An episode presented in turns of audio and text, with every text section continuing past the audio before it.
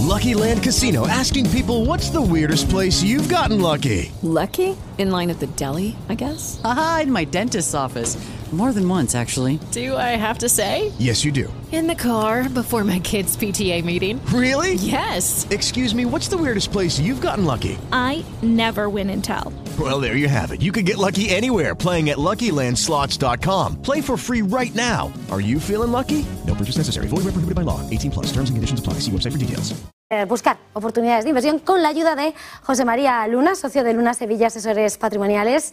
José María, muy buenos días. Muy buenos días. Bueno, llegamos a un cierre de semana eh, turbulento, aunque la verdad es que eso deja de ser ya una novedad ni un titular. Una semana marcada por esas tensiones geopolíticas que luego parecían eh, amainar. Eh, también esa información clave del presupuesto en el Reino Unido, ese mercado de bonos anunciando, acercando ese terreno de recesión en Estados Unidos. Y con todo esto, quería preguntarte, eh, tomar el pulso, ¿cómo estás viendo este momento en la, actualidad de los mercados financieros? Pues mira, importante todo lo que es la temática de, las tensiones geopolíticas. Mm, evidentemente, que sobrevuelen o exploten cohetes, pues eh, evidentemente estamos en un contexto pues eh, muy lamentable, ¿no? Y que yo creo que en el, grupo de la Convención en el G20 pues se ha hablado mucho de ello, ¿no? En el tratar del final de la guerra, pero basta que se hable de ello para que caiga un misil que parece que apunta que incluso podría llegar a, Estados Unidos desde Corea del Norte y que ha caído en el, pues en el mar, ¿no? Entonces, lee lo suficientemente el mercado, eh, sí que es cierto que ya está acostumbrado a este tipo de eventos, pero cualquier eh, chispa que se pueda que se pueda mm, encender en, el territorio, en el terreno geopolítico, pues después del rally que hemos vivido, esa pausa que hemos tenido en los mercados financieros, pues bastaría para que bueno, pues en los mercados volvieran a tener eh, un comportamiento menos positivo. Pero básicamente yo el, entorno como lo veo es de la siguiente manera. Por un lado, vamos hacia un escenario de recesión económica, una desaceleración a nivel mundial y algunas zonas del mundo van a entrar en recesión económica. Yo creo que es una... Algunos bancos centrales van a tratar de provocar una recesión controlada precisamente para, en el segundo lugar, como consecuencia de la inflación. La inflación es previsible que según vaya avanzando los meses se vaya moderando. Antes en Estados Unidos que en el caso de, Europa es un ciclo más adelantado frente a la vieja Europa. Lo hemos visto en los últimos datos, tanto la pasada semana como en esta, en uno y en otro lado del Atlántico. Pero hoy por hoy seguimos con una inflación alta, una inflación que se resiste a caer, bueno, pues a los niveles eh, que todos, incluso los bancos centrales, manejan y, o manejarían incluso las expectativas que muchas casas de análisis están manejando para 12 o 24 meses. Esa resistencia hace que, en tercer lugar, los bancos centrales vayan a seguir o vayan a continuar con sus políticas monetarias agresivas. Van a seguir subiendo, es decir, todavía, desde mi humilde punto de vista, queda lejos el tema del pivot, es decir,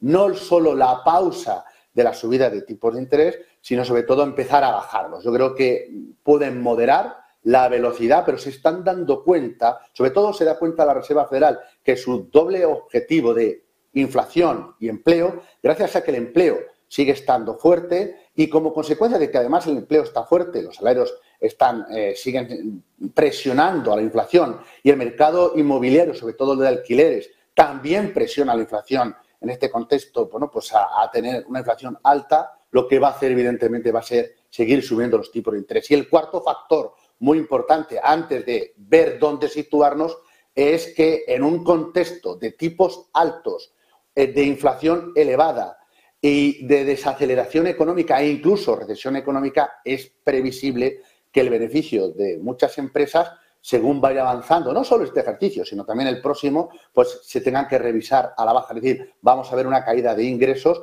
en un contexto, pues nada fácil. Ese es el dibujo o eso es eh, el escenario base en el cual nos tenemos que seguir apoyando. ¿Eso es bueno o es malo para los activos financieros? Para algunos sí, pero para otros evidentemente no lo son tanto.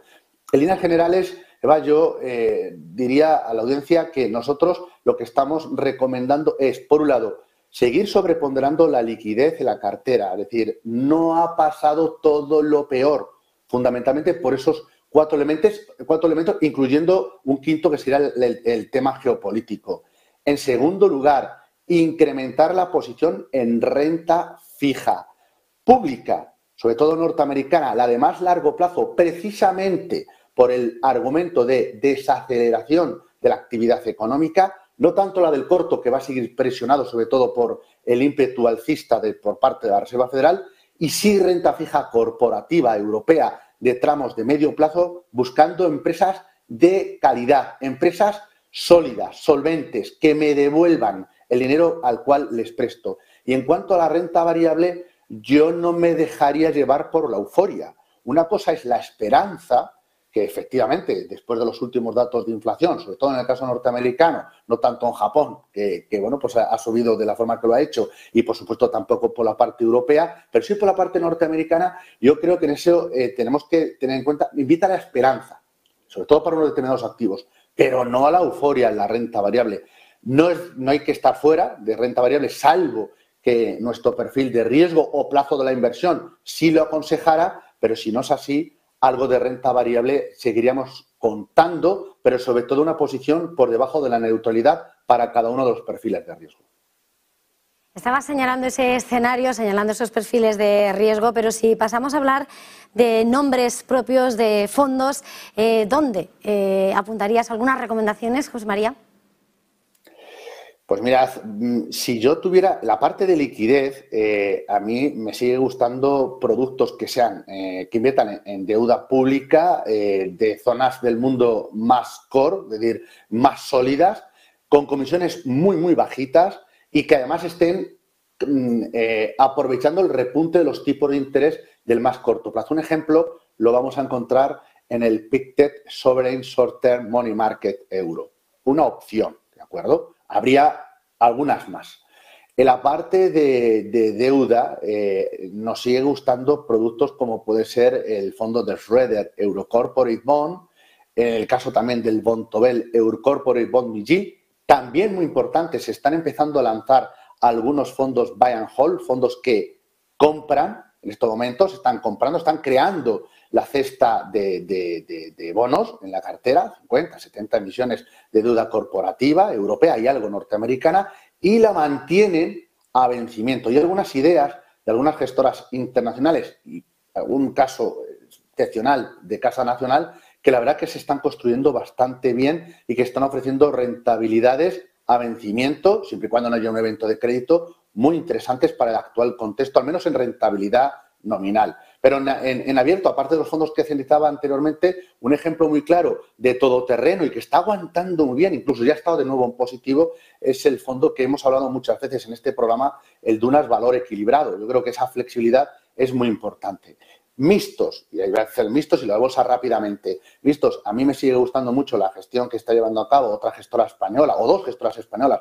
Por un lado, Cartesio X y por otro lado, el Avantage Fund Creo que ese posicionamiento de estos fondos, de esa flexibilidad y situarse en los mercados que más valor pueden dar ahora y a futuro, yo creo que es muy importante. Y en la renta variable seguiría, sobre todo, sobreponderando la renta variable norteamericana frente a otras zonas del mundo y seguiría contando con empresas con una buena rentabilidad por dividendo. De nuevo, existen muchos fondos, pero casas como puede ser Guinness, como puede ser Deutsche Bank, como puede ser la propia Schroeder, que anteriormente citábamos para la parte de deuda, hay fondos que con una buena rentabilidad por dividendo, con lo cual no es que sea un escenario malo, sino que lo que hay que hacer es ser muy selectivo y sobre todo y por encima de todo estar bien asesorado y bien diversificado. Pues muchísimas gracias, José María, una vez más por habernos acompañado en este tiempo de análisis este viernes. Eh, José María Luna, socio de Luna Sevilla Asesores Patrimoniales. Un placer, feliz jornada, feliz negocio, feliz fin de semana. Feliz fin de semana a todos y cuídense mucho. Lucky Land Casino asking people what's the weirdest place you've gotten lucky. Lucky? In line at the deli, I guess. Aha, in my dentist's office. More than once, actually. Do I have to say? Yes, you do. In the car before my kids' PTA meeting. Really? Yes. Excuse me, what's the weirdest place you've gotten lucky? I never win and tell. Well, there you have it. You can get lucky anywhere playing at LuckyLandSlots.com. Play for free right now. Are you feeling lucky? No purchase necessary. Void where prohibited by law. 18 plus. Terms and conditions apply. See website for details.